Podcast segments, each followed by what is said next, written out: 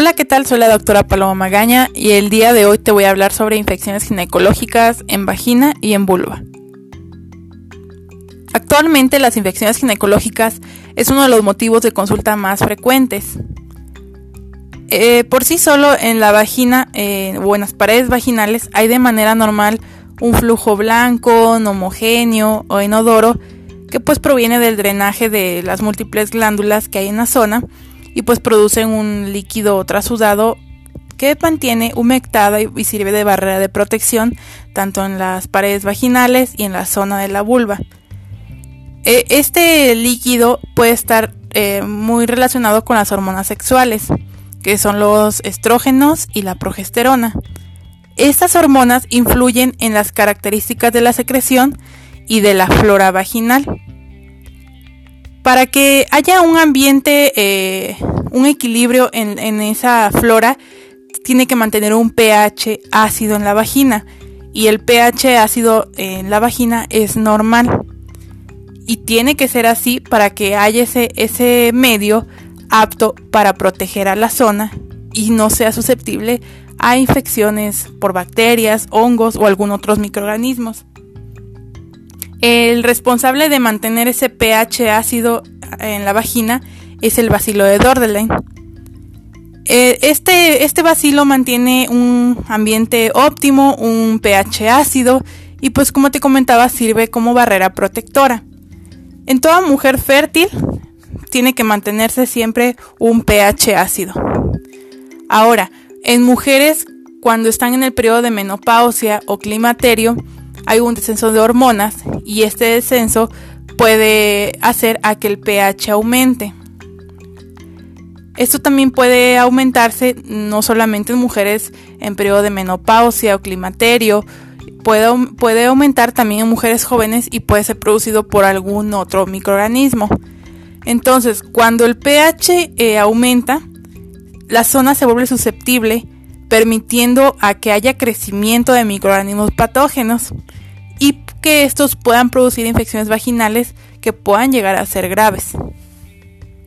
Entre los microorganismos este, o las infecciones vulvovaginales más frecuentes en primer lugar está la vaginosis bacteriana, que esta es producida por Garnerella vaginalis.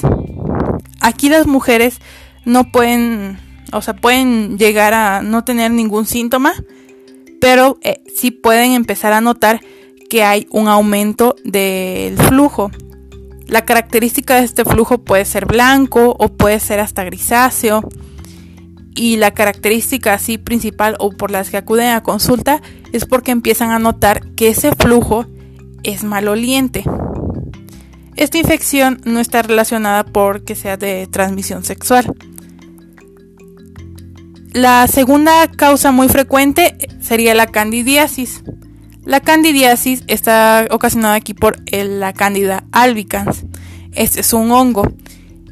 Y aquí las mujeres sí notan los síntomas, que son como el picor, el escosor, empiezan a notar que el flujo es blanco, pastoso, características como si fuera un así yogurt o requesón. Aquí pueden asociar esta, esta infección con molestias urinarias o incluso molestias en las relaciones sexuales. Esta infección no es de transmisión sexual, pero sí está muy relacionada al embarazo, al uso de anticonceptivos orales, enfermedades como la diabetes, el uso de antibióticos, más los antibióticos de amplio, este, amplio espectro o que hayan estado por tiempos prolongados tomando antibióticos. Otro de los medicamentos que están relacionados a la candidiasis es el uso de los corticoides y este, también están relacionadas las infecciones por VIH. Otra de las eh, infecciones ginecológicas más frecuentes es la tricomoniasis. A diferencia de las dos últimas que te comenté, la tricomoniasis sí está relacionada a una infección por que sea transmitida por vía sexual. Esta infección causa igual prurito, picor, escosor intenso en la zona de la vulva. Y aquí también empiezan a notar que hay un aumento de flujo.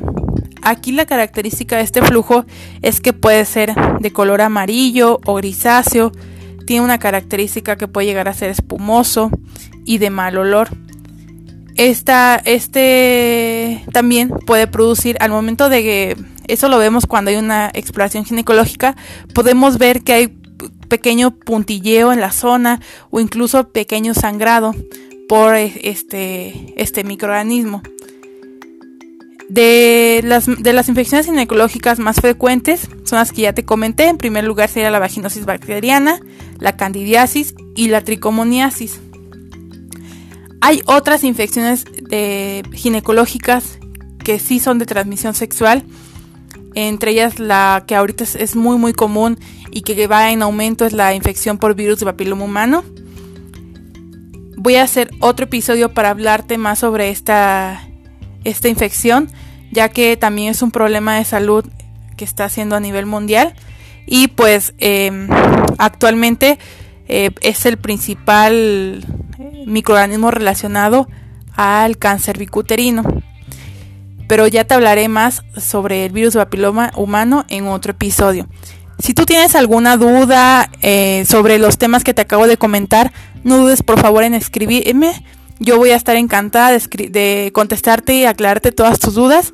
Puedes dejarme un mensaje aquí o escribir a mi correo electrónico que te lo voy a dejar aquí en la parte de abajo, ¿ok?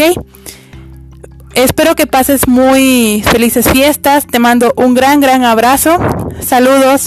Bye.